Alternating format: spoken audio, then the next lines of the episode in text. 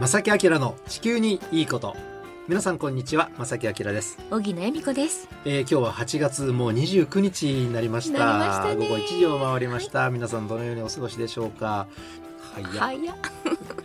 829といえば何の日でしょうか八二九。 829829いや、なんでしょう。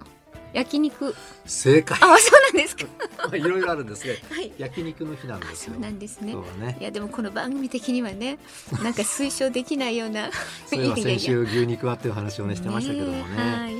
本あ当にね。の夏バテ気味の方はねあの食べ過ぎはお腹によく逆逆に良くないですけども ねしっかりとねカロリー取っていただきたいと思いますさて今日はですね、はいなんとあの素敵なゲストをスタジオにお招きする予定可なん愛いですゲストをお招きするということで。若いお若いもうね、はいアスリートですアスリートですか。そうなん ですアスリートが環境問題のお話あ、いいですね。さあどんな話聞けるんでしょうかね、えー今日はねしばらくの間ですが皆さんお付き合いくださいこの番組は公益財団法人兵庫環境創造協会の提供と兵庫県漁業協同組合連合会の協力でお送りします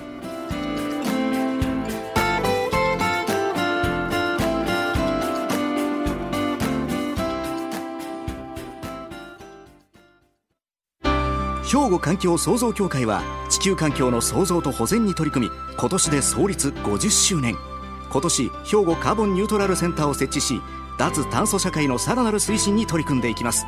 皆様と共に時代につなぐ環境適合型社会の実現を目指して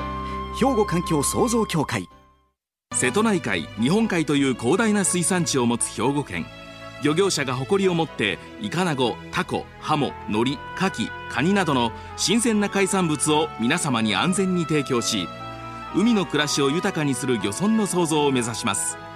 兵庫県漁業協同組合連合会えーということでえーねスタジオにお越しいただきました、えー、可愛らしい女性の方、ねえね、とりあえず自己紹介お願いします、星さらさです東京から来ました星サラサさんはい、もう本日なんと東京からわざわざ神戸までそうこのスタジオまでうん来てくれたんですね、えっとお年とか聞いてもいいですか高校1年生の15歳ですということであの、お一方ではなくてね、はいあのお付き添いの方がちゃんとちゃんと保護者の方ががねねお隣に来てくださってるんですけれども、はいで実は ねあのラジオを聴きの皆さんなぜ今日星さんをお呼びしたかというと、はい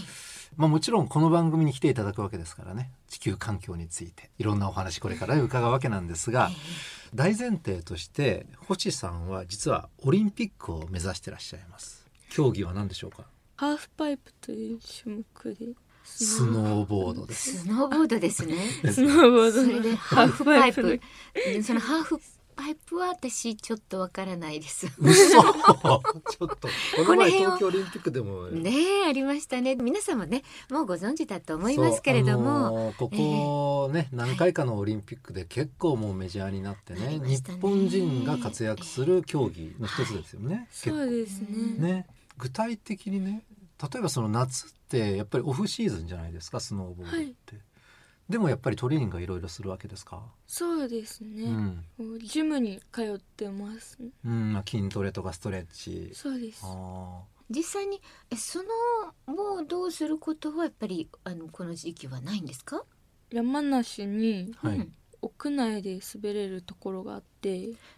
えそこに通ってますあそうですかいやこの時期でもやっぱりできるところがあるんですねそうですねしかも屋内にはいえいつ頃やりたいなと思いましたか2019年の1月19日あたりかピンポイントピンポイにントがあですりまし たねでその時にそしたらそれ初めて初めてですそれが初めてスノーボード、はい何があったんですかその日に、 YouTube で偶然スノーボードをやっている動画を見つけて、うんすごい楽しそうだなって思ってうん始めました、いいですね楽しそうだなやってみようみたいなでそこからもちょっとこれは続けようかなと、そうですねへえ最初は普通に滑れる程度でいいかなみたいうんな思ってたんですけど、うんやってるうちにだんだん楽しくなってきて、ううんんそこでハーフパイプという競技に出会ってめっちゃ楽しくてハマっちゃっておーすごいですねあのそういうスノーボードをやる若い人たちってなんか先週感動してもめちゃくちゃ仲がいいような印象がすごくあるんですけど、ねえやっぱりそんな空気感ですか、 そうですねう。ん仲はいいですね、みんな。今なんかそのこの技は決めたいんだっていうなんか目標具体的にありますかファイブとセブンっていう1回転半と2回転半の技があるんですけど、はい、ファイブはできているので、次は2回転半の技を習得してうん、大会で出せるようにしたいです。へえまあオリンピックをね今その目標にしているっていうことなんですが、はいその目標のオリンピックいついつのオリンピックとかなんか具体的に決,、ま、決めてます次の目標、次を目標次のでオすリ。ンピックが目標と、はいへえそうですかあのーこんなサラサさんですが実はあのなぜね この番組でお呼びしたかというとそこですよね。ただのスノーボーダーではなくて、うんやっぱりその今の地球環境についてすごく思うところがあってそちらの活動をすごくあの15歳なんですけどもされてるとその話が実はメインでして、なのであのここでちょっと一休みで一曲お届けしてね後半にそのお話を詳しくまたお聞きしたいと思います。今日のあの一曲なんですがこれあの星さんリクエストをしていただきましてねはい。では曲をお願いします。ジェニーハイフィーチャリングチャンミナでキャシャナリップ。はい。はいね、今の方はこういうのにハマられるんですね。ねえ、リクエストいただきまして、ね、サラサちゃんは、ちゃん言っていいですか ね。本当可愛いから、あんまり可愛いから、言っちゃったけども、ね、なんか。うん、今日はスノーボーダーのね、星沙羅さんさんにスタジオにお招きして、はいお話を伺ってるわけなんですそうなが、んですあのー今ハーフパイプのね競技で、まあ、次のオリンピックを目指してらっしゃるということなんですけども、なぜこの番組をお呼びしたかというと実はあのー地球環境ねに非常に興味を持たれたと。え、はい。でその活動もされているんですねうん。でまあラジオを聴きの皆さん今の若いね本当にこう15歳の、えー一生懸命スポーツに励んでいるあの女の子がどのような考えを持ってるかって皆さん興味あると思うのでねあのその話を少し伺いたいと思うんですがそのスノーボーダーである星さんがなぜそのね地球環境というものに興味を持つようになったんですか、 2019年に私の住んでるところにすごい災害が起きて多摩川っていう川が氾濫してしまってありましたね。ううんん洪水が起きてしまったんですようんうん、住む家もなくなってしまってそうなの、そうなんです周りの人に助けてもらいながらうんああ、そうなの。星さんのお家が。そうですああ、そうですか。私の家とかも多摩川の近くの人の家はうんすごいうん水浸しでしたねうん、あの床上浸水とか。そうですへえ、そういう経験をされたんですね。うん、それで。はい。うちには地下があったんですけどうん。すごいもう全部埋まってしまってうん。もう窓ガラスの下にあったんですけどうん。割れてしまってうん。どうしようみたいになってうん。皆さんに助けられてご家でその族は時。に、どうう、んどう、なんか思いがあったわけ。うんその時に、うんまだ環境問題とかは分からなかったんですけうど、うんんその年に雪山に行くと雪が全然なくてうん。すごい滑れる状況でもなかったんですようん。私の大きいパイプうん。ハーフパイプとちっちゃいハーフパイプがあるんですけど、はうい。んちっちゃいハーフパイプを作るのに雪がなくてすごいギリギリの状態でうん。大きいパイプには雪すら積もってなくてうん。どうしてあんなに雪降らなかったんだろう台風来たんだろううん。って考えてるうちにうん環境問題にたどり着きまして、うん。そこからすごい興味を持ち始めました。なるほどね。なるほどね。まあその昔とは違う経験、今まで経験しなかった経験をしてなおかつそのスノーボードやるに必要な雪がちょっとすごく少ないっていう経験をされたと。そうです、あのスノーボーダーのねその環境保護団体でパウってご存知ですか PAW 聞いたことはあり少し前にこの番組にちょっと取り上げさせていただいて、あのそのまあ、代表の方にお話を伺ったりしてね、やっぱりそのそのその方はあの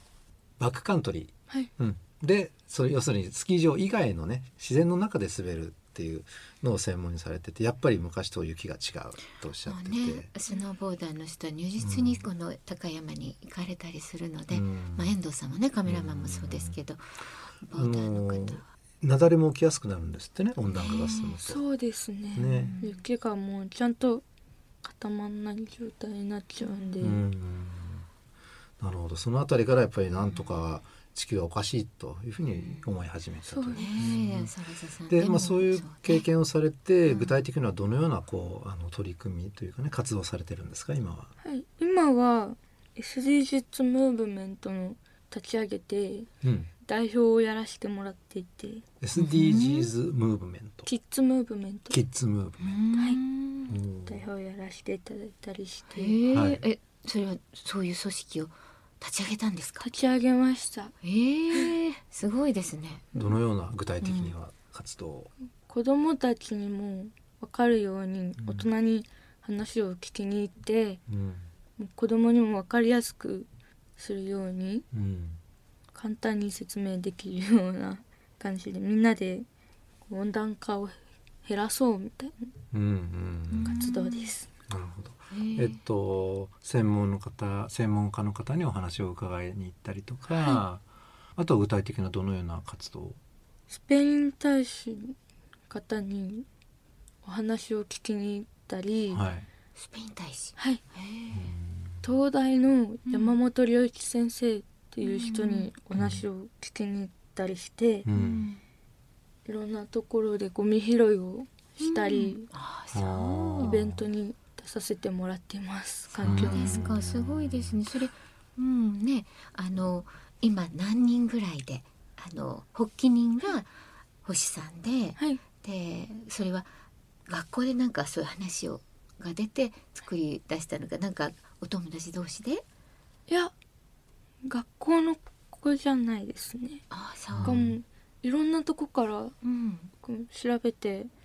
見てくれて集まってきてくれてああそうなんですかうんえ SNS か何かでそうですはあすごいです ねじゃあそのその団体はもう本当に星さんの一存でというか別にみんなで仲間で集まって、じゃあその団体作ろうじゃなくて自分がもうやろうってこそういう感じですう。ね今はうんまだ子供っていうのもあっていえいえいえ。まだまいだやいやわからないことだらけなんですけどうんうんいやでもい自や分ででもね素晴らしい。うん、聞いていこうと思ってうん始めたわけですね。そうですなんか実際活動をね始め例えばゴミ拾いみんなでやる渋谷のとかでやるんでしょ、やりますだどうその周りの人の反応とかどうでしたすごいゴミいっぱい落ちたねとかあ驚いてたりしあましたやっぱ意識してゴミ拾いとかをすると見えてなかったゴミが、うん、いろんなところに落ちてって見えるのでわかるそれぱそう意識しないとうんできないんだなって思ういんましたね。そうそう逆にちょっと意識変えるとはいめちゃめちゃゴミ多いってわかるしね、はいねうん以前ね、まあ、僕の話なんですけど、スキー場の清掃に参加したことがあってでそれは夏場にやるんですよ。はい、雪が溶けちゃっえて、ね見えてくるスキーヤーがたくさん落とし物とかねねゴミとかをしてそれを掃除するっていうのに参加したことがあってうんやっぱりね携帯電話とかライターとかねまあ今はほとんど禁煙でしょうけどねもちろんお金とかもね普通に落ちたりとか結構スキー場もゴミ多いってその時すごく実感して本当に白銀の綺麗な場所だけどやっぱりゴミはたくさん落ちてるなってその時すごい分かったんですけねど。冬は見えないけれどもうねん見えるようになるっていうかねね、星さんも多分そういう経験をねされたはいんでしょうね。はいなんかそのスノーボーダーだからこそ見えてくるものも当然ねあるだろうし例えばその星さんの中でそのスノーボーダー同じお友達その競技のお友達ともやっぱりそういう活動をみんなでやろうなんていう動きはあるんですかありますねうん友達にもちょっとだけ環境に興味を持ってる子もいてうんそうすごく話が合いますねあーいやーもう楽しみですねなんかこれからが。 本当にうんで多分どんどん競技してねいろんなその大会に出るとやっぱりいろんな方競技者とも知り合えるし、はいで今度海外とか行ったらね海外の方ってやっぱりめちゃくちゃ意識高いと思うんですよ僕そは。うですねうんね、だからそういうのですごい意識をもっともっと高めていってねあのいい方向に向かっていっていただいたらいいかなと思いますが本当ですね。なんかこれからの目標はいまあそれはスノーボーダーとしてでもいいですし、まあ、両方かなスノーボーダーとしてと、あとそのまあ環境活動家というのかな、はい両方そのそれぞれ目標を伺ってもいいですか、はいスノーボードはもうオリンピックには絶対出たいなって思っています、うん、頑張ってほもうし絶い。対名前覚えとくよ。うん、本当あに。りがとうございますね、うん応援してます。ありねがとうございます、うんハーフパイプね。ハーフオパイッケー。パイプ大きな目標ですね。ねえはい、メダルが欲しいな本本当です。ね。うん頑張ってください。ありがとうねごえ、ざい頑張まってください。さあじゃあ一面の環境活動家としてはどのような、環境活動は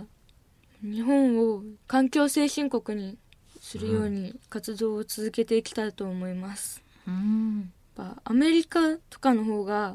もう環境の方がもう早く進んでいてやっぱ日本はまだ環境面は出遅れているのでアメリカより先に進めていきたいなと思ってますなるほどね。なるほど、環境問題も取り組んでいきたいとうん意気込んでくれてますまあね。でも環境問題って言っても本当に幅が広いしね地球温暖化はな二酸化炭素をねなるべくなくそうとか、うんあとゴミの問題もあるし、海だったらプラスチックのね海洋プラスチック、マイクロプラスチックとかあるしね。ね、今一番気になるのはどれですか？どれに取り組みたい？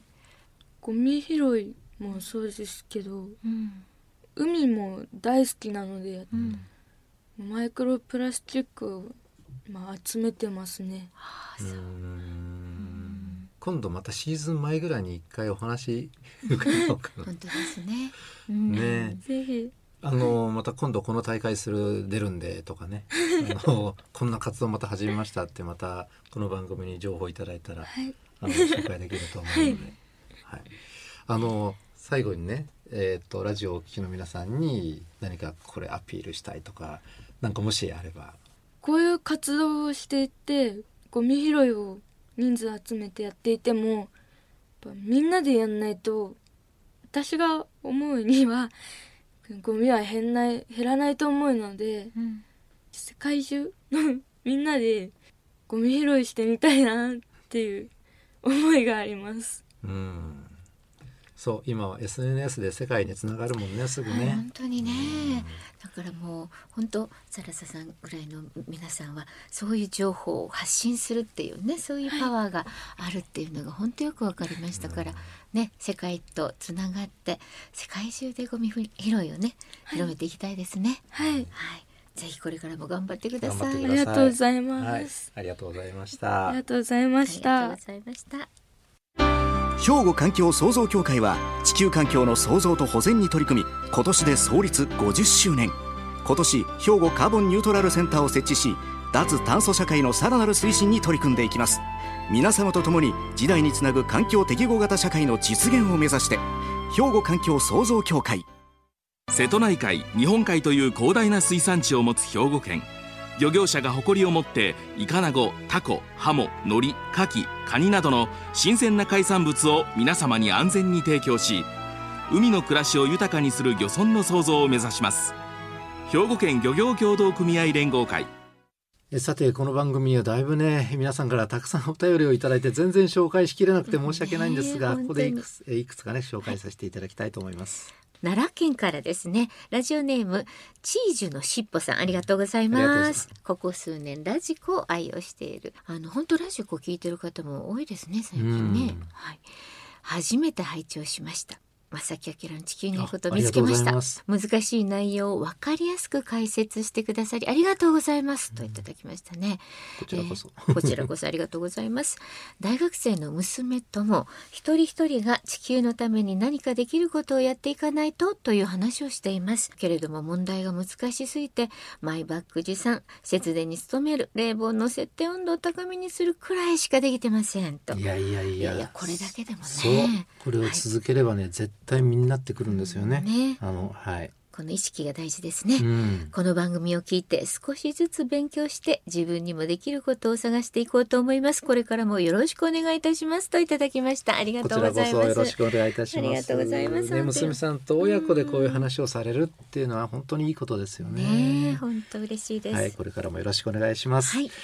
えさてあの皆さんからねお便りね、えーお待ちしているんですがあのこの番組からねプレゼントもいくつかあるのでねここでまとめてご紹介させてください。はい、今月までになりますけれどもね兵庫環境創造協会からですね兵庫というキャラクターグッズがございますマスコットがね、えープレゼントされます、えーまたロゴ入りの兵庫環境創造協会のロゴ入りの水筒そしてロゴ入りのエコバッグこれをそれぞれ5名の方にプレゼントしたいと思いますのでこちらの方もどしどしメッセージとともにご応募いただきたいと思いますまた番組から別途ですねいつもの防災グッズもありますのでご応募くださいお待ちしていおま待ちすしております。おはがきお便りの場合は郵便番号650-8580ラジオ関西正木明の地球にいいことファックスでは